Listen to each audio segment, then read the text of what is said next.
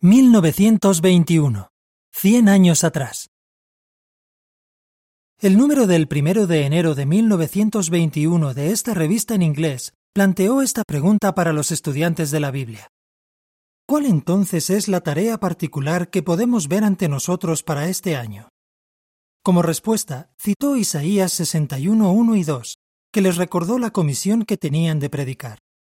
Jehová me ha ungido para anunciar buenas nuevas a los mansos, para proclamar el año aceptable de Jehová y el día de la venganza de nuestro Dios. Predicadores valientes.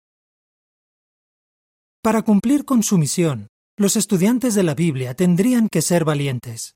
Proclamarían buenas nuevas a los mansos y también el día de la venganza a los malvados. Un hermano que vivió en Canadá llamado John Hoskin predicó con valor a pesar de la oposición. A principios de 1921, conversó con un ministro metodista y comenzó diciéndole Deberíamos tener una conversación tranquila sobre la Biblia. Incluso si no estamos de acuerdo en algunas cosas, podemos terminar nuestra conversación de forma pacífica y despedirnos como amigos. Pero eso no sucedió. El hermano Hoskin contó. Habíamos conversado por tan solo unos minutos cuando el ministro dio un portazo tan fuerte que creí que el cristal de la puerta se caería al suelo. El ministro le gritó ¿Por qué no va a hablar con los paganos? El hermano Hoskin se mordió la lengua, pero al irse se dijo a sí mismo Pensaba que eso era lo que estaba haciendo. El ataque continuó al día siguiente, cuando el ministro dio su sermón. El hermano Hoskin recordó les advirtió a los de su iglesia sobre mí. Les dijo que yo era el mayor farsante que había llegado al pueblo, y que merecía que me pegaran un tiro. Pero esto no afectó al hermano en lo más mínimo. Él continuó con su predicación y conversó con muchas personas. Y añadió, Nunca había disfrutado tanto la predicación de casa en casa. Algunas personas incluso me dijeron, Sabemos que usted es un hombre de Dios y me preguntaron si podían ayudarme de alguna manera para que no me faltara nada. Estudio personal y de familia. Los estudiantes de la Biblia publicaron programas de estudio bíblico en la revista The Golden Age para ayudar a los interesados a progresar. La nota a pie de página dice, The Golden Age, publicada en español desde 1932 con el nombre Luz y Verdad, Cambió su nombre a Consolation en 1937, Consolación en 1938 y a Awake en 1946, Despertad en 1947. Fin de la nota. El programa Juvenile Bible Study, estudio bíblico para los jóvenes, consistía en preguntas para analizar con los hijos. Los padres debían plantearles estas preguntas y ayudarlos a encontrar las respuestas en la Biblia. Algunas preguntas, como por ejemplo cuántos libros tiene la Biblia, enseñaban cosas sencillas. Otras, como deberían esperar todos los cristianos verdaderos sufrir alguna forma de persecución, preparaban a los jóvenes para ser predicadores valientes. El programa Advanced Studies in the Divine Plan of the Ages estudios avanzados sobre el plan divino de las edades, les proporcionó a los estudiantes de la Biblia maduros preguntas para meditar basadas en el primer tomo de Estudios de las Escrituras. Miles de lectores se beneficiaron de estos dos programas. Pero en el número del 21 de diciembre de 1921 de The Golden Age, se anunció que dejarían de publicarse. ¿Por qué ese cambio tan repentino? Un libro nuevo. Los hermanos que dirigían la obra se dieron cuenta de que los estudiantes de la Biblia nuevos necesitaban aprender las verdades básicas de la Biblia de forma más organizada. Con ese fin, en noviembre de 1921 se presentó el libro The Harp of God. En 1925 se presentó en español con el título El arpa de Dios.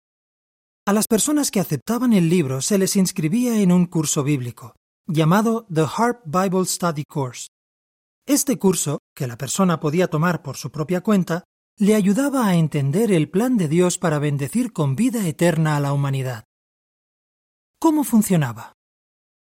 Cuando la persona aceptaba un ejemplar del libro, también recibía una tarjetita que indicaba las páginas que debía leer. A la semana siguiente, recibía otra tarjeta con varias preguntas basadas en lo que había leído y que al final le indicaba qué debía leer la siguiente semana. Durante doce semanas, el estudiante recibía semanalmente una tarjeta nueva que la clase o congregación local le enviaba por correo. Estas tarjetas las solían enviar los hermanos de edad avanzada o quienes no podían ir de casa en casa debido a sus circunstancias.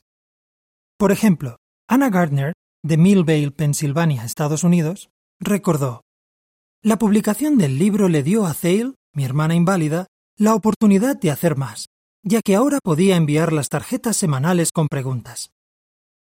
Cuando el estudiante terminaba el curso, los hermanos lo visitaban para ayudarlo a aprender más acerca de la Biblia. Mucho trabajo por delante. Al final del año, el hermano Joseph Rutherford les envió una carta a todas las clases. En ella dijo, La predicación del reino durante este año ha sido mayor y más efectiva que en cualquier otro año del periodo de la siega. Pensando en el futuro, añadió, Todavía queda mucho trabajo por hacer. Animen a otros a participar en este servicio bendito. Está claro que los estudiantes de la Biblia le hicieron caso. En el año 1922 anunciaron con valor y de forma extraordinaria el reino de Dios. La siguiente es información suplementaria. Amigos valientes. Los estudiantes de la Biblia mostraron amor fraternal ayudándose unos a otros. Fueron amigos valientes en tiempos de angustia como lo muestra el siguiente relato. El martes 31 de mayo de 1921 estalló en Tulsa, Oklahoma, Estados Unidos, lo que llegó a conocerse como la masacre racial de Tulsa, luego de que un hombre negro fuera encarcelado y acusado de atacar a una mujer blanca. Una turba de más de mil hombres blancos se enfrentó a un grupo más pequeño de hombres negros, y el conflicto llegó rápidamente hasta el vecindario negro de Greenwood donde se saquearon más de 1.400 hogares y negocios. El número oficial de muertos fue de 36, pero puede que en realidad murieran cientos de personas. El hermano Richard Hill, un estudiante de la Biblia negro que vivía en Greenwood, contó lo que ocurrió. En la noche de los disturbios tuvimos nuestra clase de estudio bíblico como siempre. Cuando la clase ya había terminado, oímos disparos en el centro de la ciudad y lo seguimos oyendo hasta que nos fuimos a dormir. Para la mañana del día siguiente, el primero de junio, la situación empeoró. Algunas personas vinieron y nos dijeron que si queríamos protección, teníamos que irnos al centro de convenciones en ese instante. Así que el hermano Hill, junto con su esposa y sus cinco hijos, huyeron al centro de convenciones de Tulsa. En ese lugar, la Guardia Nacional enviada por el gobierno para restaurar el orden acogió a aproximadamente 3.000 hombres y mujeres negros. Más o menos al mismo tiempo, el hermano Arthur Klaus, que era blanco, tomó una decisión valiente. Relató, Cuando escuché que había personas saqueando y quemando hogares en Greenwood, decidí ir a ver cómo estaba mi querido amigo, el hermano Hill. Al llegar a su casa se encontró con un vecino blanco que sostenía un rifle. El vecino, que también era amigo del hermano Hill, supuso que Arthur era uno de los saqueadores y le gritó, ¿Qué hace en el jardín de este hombre? Arthur recordó, Si mi respuesta no le hubiera gustado, me habría disparado. Le aseguré que era amigo del hermano Hill y que había estado en su casa muchas veces. Arthur y el vecino lograron proteger la propiedad para que nadie la saqueara. Arthur no tardó en enterarse de que el hermano Hill y su familia estaban en el centro de convenciones. Alguien le dijo que las personas negras no podían salir de ahí sin una orden firmada por el general Barrett, el oficial al mando.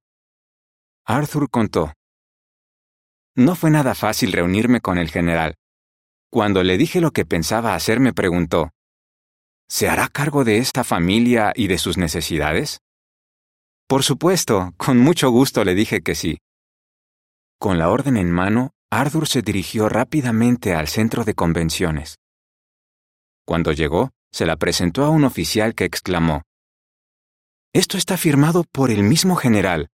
¿Sabe usted que es la primera persona que se va a llevar a alguien de este lugar? Arthur y el oficial no tardaron en encontrar al hermano Hill y a su familia. Todos subieron al auto de Arthur y luego se dirigieron a casa del hermano Hill. El hermano Klaus se aseguró de que el hermano Hill y su familia estuvieran a salvo. Su ejemplo de valor y amor fraternal tuvo un buen efecto en otras personas. Arthur dijo, El vecino que ayudó a proteger la propiedad de la familia Hill tuvo una mejor opinión de la verdad. Y muchas personas se interesaron por el reino porque se dieron cuenta de que entre nosotros no había barreras raciales y de que en el pueblo dedicado de Dios todos éramos iguales. Fin del artículo.